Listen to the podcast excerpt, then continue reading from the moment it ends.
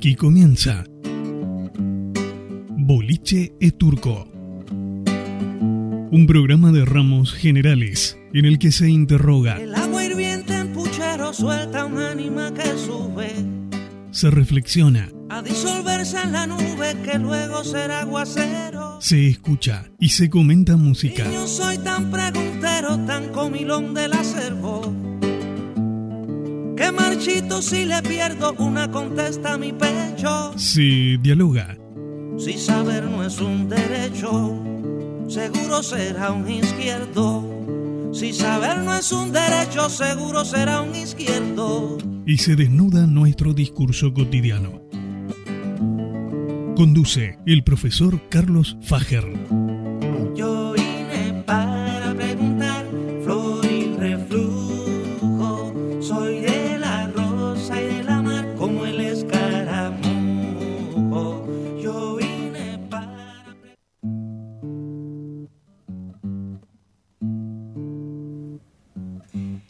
Cortina nos anticipa que ya estamos próximos a escuchar, deleitarnos, disfrutar también de estas columnas muy pero muy reflexivas de Carlos Fager. Carlos, bienvenido, buenos días. Eh, Buen día Lucía, buen día Gustavo, buen día a los tolerantes oyentes. Este, eh, hoy, hoy vengo un poquito este, venido a menos, como solemos decir. No sé qué es ven- venir a menos, pero eso lo voy a tocar algún día. Eh, vamos a analizar esa frase, venir a menos, ¿no? Está bueno. Este, en realidad vengo mm, con un tema atravesado por ahí, producto de una circunstancia eh, absolutamente intrascendente, pero que son esas cosas que nos llevan a reflexionar, Sí, pese a que son eventualmente pequeñas cosas, ¿no? Este, ¿cómo, te, ¿Cómo te llevas con el tiempo? Con la categoría tiempo, Lucía. y yo siempre voy corriendo detrás del tiempo. Es como que el tiempo no me alcanza. No me alcanza ni siquiera para dormir todo lo que quisiera dormir, por ejemplo. Eh, no me alcanza para hacer todas las cosas que quizás nos proponemos hacer durante el día. Ajá. ¿Y estás pendiente de, de- de relojes? ¿Estás pendiente de eso? ¿O simplemente las circunstancias te van, te van llevando? No pendiente todo el tiempo, pero sí ya cuando se hace la noche, bueno, ahí sí, me digo, bueno, ¿qué hice? Claro. Y en definitiva sí, siempre sí. terminamos diciendo, bueno, no hice nada, como si no hubiéramos hecho nada durante todo el día. Pero no, no es así, hicimos mucho. Pero bueno, también hay como una cuestión psicológica de Claro. también, de venirnos a menos. Entonces pensamos eso. ¿no? Eso es interesante, esto de decir, no he hecho nada. La pregunta es, ¿qué es lo que uno tiene que hacer? Esto viene a cuento porque, Sí. eh, fíjate, lo que aparentemente es una tontera, ¿no? Este, días atrás, eh, circulando por una calle, acá en la provincia, me detiene el semáforo en una esquina y al observar, viste que ahora están los contadores de tiempo, ¿no? Al observar, eh, veo que tenía que esperar 44 segundos. 44 segundos. Y eso me molestó. ¿Sí? A Y eso me sí. molestó. Eh, yo digo, no, no ten- en ese momento no tenía urgencias fisiológicas, de esas que son este, impostergables. Así que de pronto dije, me tomé esos 44 segundos para pensar. Porque yo digo, si, si hay tiempo, usalo para reflexionar. O sea, si tenés un tiempo en el que no vas a hacer otra cosa, usalo para reflexionar. Entonces me tomé esos 44 segundos que me molestaron ¿no? para reflexionar. Y yo decía, ¿por qué me molesta tener que esperar 44 segundos? ¿Qué, qué- qué me pasa? ¿Qué, no- qué nos pasa que no podemos esperar tiempos más exiguos que un minuto? Y bueno, yo tengo un, televisor en casa que eh, tarda 30 segundos en encenderse. No es a válvula, uno podría pensar como eran antes, que tardaban mucho tiempo en encenderse. Este es un LED, Sí. no es a válvula, y tarda 30 segundos en encenderse. Y me pongo loco, porque no puede ser que un televisor tarde. Bueno, será la marca eventualmente. Bueno, cada vez que lo a mí me enciendo pasa lo mismo. A mí, a mí me pasa lo mismo, pero cuando hago zapping, que quiero cambiar de un canal a otro y quiero que ya me muestre lo que está sucediendo en el otro canal. Y tengo que esperar unos segundos para que esté la imagen. Bueno, a lo mejor estas cuestiones de las- son las tecnologías que se nos han metido eh, muy en nuestra vida. Yo eh, digo, eh, pensé en, esto, entre esas cosas que pensaba en eso, pensé en la primera computadora que yo tuve, ¿no? En la primera computadora que tuve, que me enfrentó a la novedad de tener que escribir sobre una pantalla que, que, cambia su contenido varias veces sin que yo tenga que estar borrando cosas o cambiando la hoja, ¿no? Pero también me recordó todas las veces que yo dije, esta carreta que no se enciende nunca, que tarda en abrir, que no responde a la multitarea, es decir, en el corto plazo me fue resultando lento el proceso de una computadora que antes era algo extraordinario y, y eso, ojo, no lo estoy pensando solo en la primera computadora, sino de cada una de las seis o siete computadoras que siguieron a esa y que fueron cambiadas justamente por ese problema. Son lentas, son lentas. Y yo entonces digo, no, paremos un poco, miremos esto, y decir, qué es lo que nos, va llevando en este tiempo, ¿no? Eh, ojalá nadie piense que este es un programa de reflexión, ¿no? del yo interior y taco. No, no, no. Estas son simplemente cosas que surgen, a mí me surgen, ¿no? De reflexionarlo, invito por ahí a la, gente a que lo, considere también, ¿no? Eh, yo digo, bueno, ¿qué, nos pasó? ¿Cuándo, sucedió esto? Hoy la respuesta de un mail, la tardanza en la respuesta de un mail, o te digo más, de un mensaje de WhatsApp, puede traer problemas y enojos de variado calibre, incluso hasta separaciones este, maritales. O sea, eh, una demora, una postergación puede producir hoy problemas muy serios. Y cuando digo demoras, digo demoras de segundos, de minutos, de muy poco tiempo. Yo digo, eh, ¿hacia dónde estamos yendo tan rápido? Eh, ¿Cuál es el apuro? Es, posible eh, que, el apuro lo tenga alguien que nunca escuchó hablar de una carta. Yo estaba viendo los otros días un programa de televisión donde le preguntaban a unos chicos, ¿qué es una carta? Y los chicos decían, no tengo idea, pensaban en algo que está en un mazo, ¿no es cierto? Bueno. Y eso que no le preguntaron que es una misiva. No, bueno, ni hablar. este, no saben lo que es el correo, o alguien que no, que no, que no conoce el correo, que nunca fue al correo a enviar un, telegrama, una carta. Eh, y no, saben tampoco de lo que tardaba en otros tiempos, y cuando digo otros tiempos no estoy hablando de 300 años atrás, ¿no? estoy hablando de bastante menos, ¿no? lo que tardaba en llegar una, misiva ¿no? este, entre las provincias, de una, una, carta enviada de una provincia a la otra, cuando uno quería hablar por teléfono eh, de larga distancia, por ejemplo, empezando, no todos tenían un teléfono fijo en la casa, y por lo tanto generalmente iban a pedirle al vecino el teléfono para poder comunicarse. Y si era a larga distancia, ya sea a otra provincia o fuera del país, uno debía solicitar la llamada y después esperar a que lo llamaran para poder comunicarse. Horas pasaban, horas, para poder establecer una comunicación que era costosísima además. ¿eh? Era costosísimo. Bueno, eh, hoy tenemos por lo menos un teléfono, por lo menos un teléfono por habitante. Eh, entonces digo, ¿cuál, ¿cuál es el apuro? ¿Cuál es la necesidad imperiosa, que no es fisiológica, digo, ¿no? yo buscaba esta comparación. La, la, llamada guerra de los, de los 100 años, guerra de los 100 años, que duró en realidad 116 años, Piensen en eso, una guerra que duró 116 años. Nosotros hoy estamos padeciendo, nosotros y todo el mundo está padeciendo una pandemia que ya nos lleva eh, preocupados y, bueno, y con dramas tremendos, dos años. Bueno, piensen en una guerra de 116 años. 116 años. Lo único rápido en eso, y, que, me disculpan el humor negro, digo, fue la incineración de Juana de Arco. Pues fue en esa guerra que la quemaron a Juana de Arco, después la iglesia la, la convirtió en santa. Bueno, 116 años, 44 segundos, que yo me enojé porque el semáforo me hizo esperar. Yo trato de mirar hacia atrás y busco esas urgencias y esas urgencias no nos apremiaban, al menos a mí no me apremiaban, ¿no? Me pregunto, ¿qué me he perdido de hacer? Aunque algunos hoy me corregirían y reformularían la pregunta de este modo. ¿En qué perdías el tiempo? ¿No? Eh, también podría preguntarme y preguntarle a las nuevas generaciones, ¿en qué habrías aprovechado esos 44 segundos que te detuvo el semáforo? Porque, a ver, 44 segundos, ¿qué podrías haber hecho en ese tiempo? Hay una frase que nosotros los argentinos decimos mucho, ¿no? Pues somos muy vivos. Eh, cuando, vos ya, cuando vos vas, yo ya vengo. Esto que de alguna manera muestra eh, que somos más vivos y más rápidos que cualquiera, ¿no?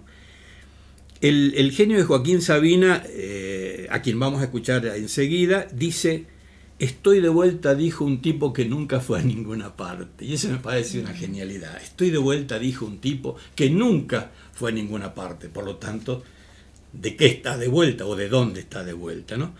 Nos hemos acostumbrado a interpretar cada evento de nuestra vida como si fuera el último como si fuera el último. Después de esto no hay otra cosa. Aprovecha ahora. ¿eh? Eh, el compre ya es una expresión característica de nuestros tiempos. A los que nunca pudimos acceder o, a lo que nunca pudimos acceder en algún momento pasado de nuestras vidas, quizás porque no lo necesitábamos, de pronto se nos presenta en la pantalla del televisor a la distancia de una llamada telefónica y de unos pesos. ¿no? Y, y bueno, es eso, el consumo nos demanda rapidez. Enseguida ya puede ser demasiado tarde. Cuento, antes de ir al tema musical, una pequeña anécdota. Los que somos viejos tenemos muchas anécdotas porque hemos vivido muchos años. Entonces, una pequeña anécdota, como suelo hacer, este, autorreferencial la, la, anécdota. Tenía yo unos veintitantos años y fui atropellado por un vehículo. ¿Mm? Iba caminando por la orilla de la banquina y un vehículo que dobló en una esquina me levantó, ¿no? Me levantó eh, y me arrojó por el aire eh, antes de destrolarme contra el pavimento, este, como seis metros más adelante, ¿no? Y no sé cuánto tiempo pasó entre el golpe de la embestida, ¿no? Y el golpe de la caída. Pero estoy segurísimo que no fueron 44 segundos eventualmente como mucho serían dos o tres segundos que tardé yo del golpe de la, de la embestida al golpe de la caída. En ese tiempo toda mi vida pasó por mi cabeza. Toda mi vida pasó, en ese tiempo, toda mi vida. E incluso reflexioné sobre la manera tan estúpida de morirse, porque uno, cuando no tiene otra alternativa que pensar en la muerte, piensa para sí en una muerte heroica.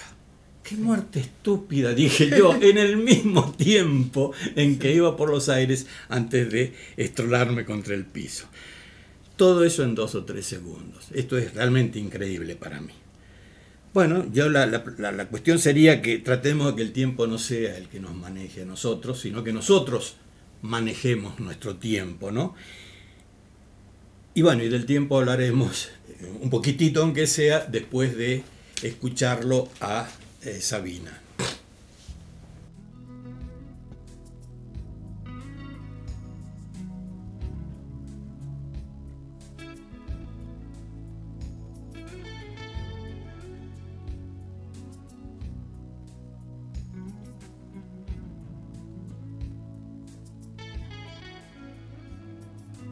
Corre, dijo la tortuga, atrévete, dijo el cobarde Estoy de vuelta, dijo un tipo que nunca fue a ninguna parte. Sálvame, dijo el verdugo. Sé que has sido tú, dijo el culpable. No me grites, dijo el sordo. Hoy es jueves, dijo el martes. Y tú no te perfumes con palabras para consolarme. Déjame solo conmigo, con el íntimo enemigo que mal vive de pensión en mi corazón el fugitivo, el más oscuro de los dos, el pariente pobre de la duda,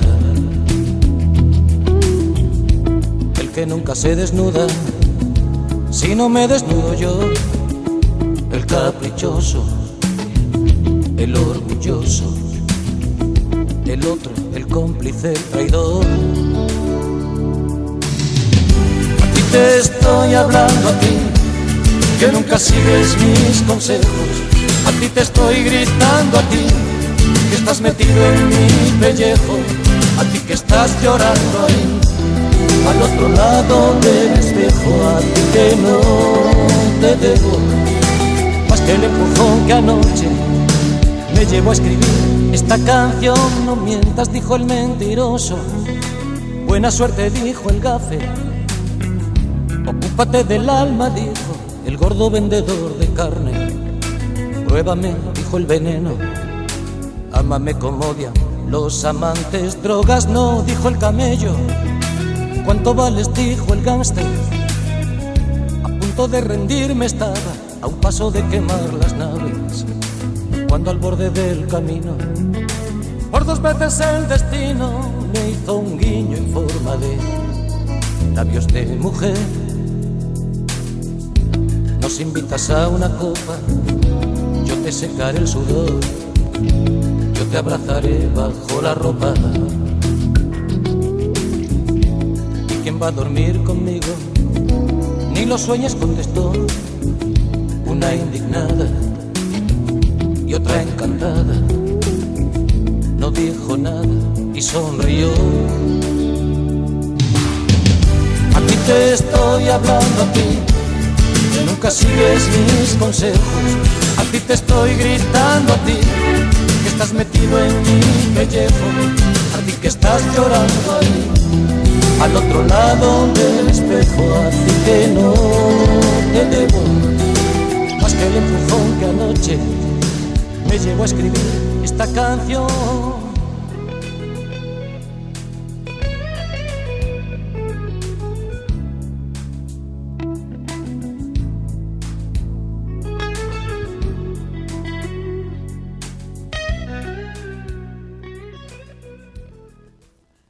Bueno, lo que escuchábamos ahí era Joaquín Sabina, linda canción, reflexiva también. Sí, sí. Este, para mí una, a ver, digo una de las mejores, en realidad Sabina tiene muchísimas canciones muy buenas, eh, de, de, su primera época, de la época de, de su trabajo Mentiras Piadosas. ¿no? Este, para mí, yo entiendo que a vos algo te gusta, Sí. bueno, algo me, me decías recién fuera del aire, que tenés un chico que se llama Joaquín, por Joaquín Sabina. por Joaquín Sabina. Bueno, dice que fanática no, pero... yo- Pero sí, vi- viene de ahí el nombre. Sí. Yo, yo no sé si soy fanático, pero sí tengo una admiración profunda por, por Joaquín Sabina. Eh, porque una, de las características de este compositor es su capacidad para describir, narrar, eh, trazar perfiles psicológicos en solo una canción, esto es decir, en unos pocos cuartetos, ¿no? O hasta en un soneto, que son dos cuartetos y dos tercetos, él resuelve toda una historia en ese pequeño espacio y lo hace de una manera realmente genial. Me voy a tomar un tiempito justamente para hablar de esta canción que acabamos de, de- escuchar. He dicho un tiempito como decimos así los sanjuaninos, siempre en diminutivo, así hablamos por estos lares. En en esta canción que se llama Corre, dijo la tortuga, esa dualidad irreductible del sujeto, porque así nos constituimos nosotros, se expresa en una serie de imágenes enunciadas desde la impersonalidad. Estas, estas imágenes eh, actúan como verdaderas metáforas del yo que, que manifiestan la contradicción inherente al sujeto. Corre, dijo la tortuga. ¿eh? Atrévete, dijo el cobarde. Estoy de vuelta, dijo un tipo que nunca fue a ninguna parte. Sálvame, dijo el verdugo. Sé que has sido tú, dijo el culpable. Inmediatamente después de eso irrumpe el diálogo hostil del sujeto consigo mismo. O sea, se, se pelea con, con uno mismo. Es- Estas dos personalidades, digamos, entran en conflicto. Déjame solo conmigo, con el íntimo enemigo que mal vive de pensión en mi corazón. Hay una, espe- una especie de oscilación permanente que permitiría intuir el desdoblamiento o la descentralización del sujeto que ya no sabe cómo referirse a sí mismo utilizando la primera, la segunda y la tercera persona gramatical. Después vendrá la descripción del otro, integrante del yo, el de las marcas negativas, el subalterno, porque hay uno que es el positivo y hay otro que es el negativo. Entonces él dice el receloso, el fugitivo, el más oscuro de los dos, el pariente pobre de la duda, el caprichoso, el orgulloso, el otro, el cómplice, el traidor.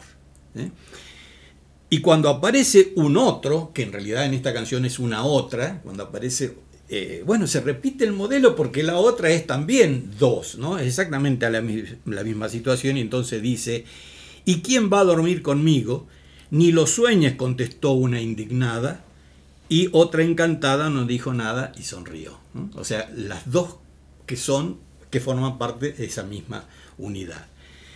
Pero en el estribillo es ahí cuando el sujeto increpa a su otro yo delante de un espejo, ¿no? Este, y a ti te estoy, a ti te estoy hablando a ti, que nunca sigues mis consejos, a ti te estoy gritando, a ti que estás metido en mi pellejo, a ti que estás llorando ahí al otro lado del espejo, a ti que no te debo más que el empujón que anoche me llevó a escribir esta canción, ¿no?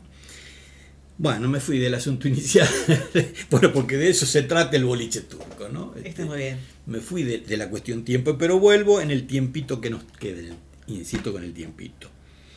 Un día, si no te parece mal, vamos a dedicar un programa completo a Sabina, aunque no nos da el tiempo para escuchar tantas canciones, pero bueno, vamos a ir viendo qué podemos, eh, qué podemos seleccionar. La audiencia encantadísima va a estar. ¿Te parece? Sí, sí, sí, sí. Hay una audiencia que espera, espera justamente los miércoles a las 12.30 para escuchar la columna de Carlos Fager.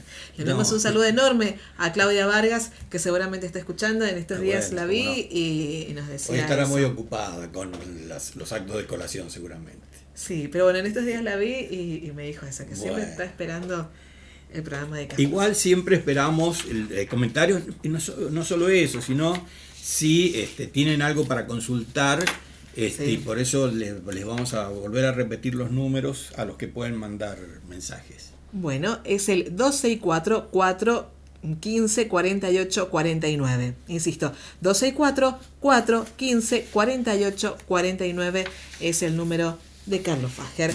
Y el número de la radio es el 264-4390-310. También por si quieren comunicarse, si quieren enviar algún mensaje o quieren eh, pedirle algo a Fager, bueno, ahí está entonces el número de la radio. Bien, gracias. Entonces, como nosotros empezamos hablando de minutos y segundos, eh, no me voy a extender más allá de esas dos unidades de tiempo. Si uno tomara las horas y los días, los años, qué sé yo, hay mucho para, para decir ahí, pero hoy solo da tiempo para estas dos unidades, que son los minutos y los segundos. Eh, no obstante eso, y en homenaje a una de nuestras costumbres locales, a las que ya me referí en otra oportunidad cuando hice alusión a Arturo Jaurechi en su manual de sonceras argentinas, me permitiré una, pequeña digresión, eh, ya van a ver por qué. Los romanos solían hacer una comida ligera antes del mediodía en el tránsito de la hora sexta. Y después se tomaban un reposo. Estaban haciendo el descanso de la sexta. No es difícil inferir que de allí viene nuestra, de nuestra hora sexta, sería nuestra siesta. Ah, nuestra siesta es nuestra hora sexta. De hecho, la palabra siesta está ligada a este término sexta de los romanos. Los monjes de la Edad Media mantuvieron esa división romana en grupos de tres horas variables según el sol. Cada tres horas hacían cantos litúrgicos y tocaban una campana, lo que servía de reloj a quienes vivían en los campos circundantes al monasterio. O sea, la única idea de tiempo la tenía la gente que vivía alrededor de los monasterios cuando escuchaban las campanas y decían, ah, entonces es la hora tal. Y ellos la dividían en prima, tercia, sexta, nona, eh, vísperas, completas, laudes y maitines. Esas eran las divisiones que cada tres horas hacían en los monasterios y cada tanto entonces, cada, cada tres horas, tocaban una campanada. Esta costumbre todavía la conservan algunas órdenes religiosas, esos tiempos de oraciones. La división del día en horas exactas, todas iguales y de 60 minutos, es una organización desarrollada por los árabes y es posterior al siglo XVI, ¿eh? aunque recién se empieza a extender en el siglo XVII. Si nosotros tomáramos en consideración un reloj analógico, podemos ver cómo el girar de las agujas va marcando el paso de las horas y los minutos. Minuto proviene del latín minutus, minutus, perdón, y significa pequeño.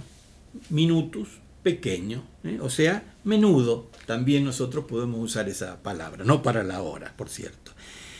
Eh, el minuto es cada una de las 60 partes en que se divide una hora o un grado del círculo. En un principio se lo, se lo denominó minuto primero, así se llamaba, minuto primero. Pero con el tiempo se dejó de usar el ordinal, quedando solamente el sustantivo, minuto. Y se sacó el adjetivo, el ordinal, primero. Entonces quedó minuto. La necesidad de medir el tiempo en fracciones más pequeñas dio origen a esta sesentava parte del minuto que lógicamente se llamó, si el otro se llamó minuto primero, este se llamó minuto segundo. Minuto segundo. Esta es una subdivisión del minuto. Eh, solo que su evolución fue a la inversa de lo que pasó el minuto primero. O sea, en, aquel caso le sacamos el adjetivo y quedó el sustantivo. En este caso le sacamos el sustantivo y quedó el adjetivo ordinal que después se sustantivizó y por lo tanto de minuto segundo se sacó minuto y quedó solamente el ordinal segundo. Y eso se convirtió en sustantivo. Y creo que se nos terminó el tiempo porque lo estoy viendo a Oscar. y, y bueno, hablando de tiempo. Tiempo. Justamente. Se nos terminó. Qué pena, qué lástima. Bueno, la próxima semana, el próximo miércoles, va a continuar Carlos Fajer en este mismo horario, a la hora 12.30, con otra columna. Todas las columnas no tienen desperdicio, son muy reflexivas, Carlos. Gracias. Bueno. nos reencontramos el próximo miércoles. Así será. Con ustedes, Carlos Fajer, en este Boliche y Turco. Así presentamos Boliche e Turco. Les invitamos para el próximo programa en Radio Universidad 93.1.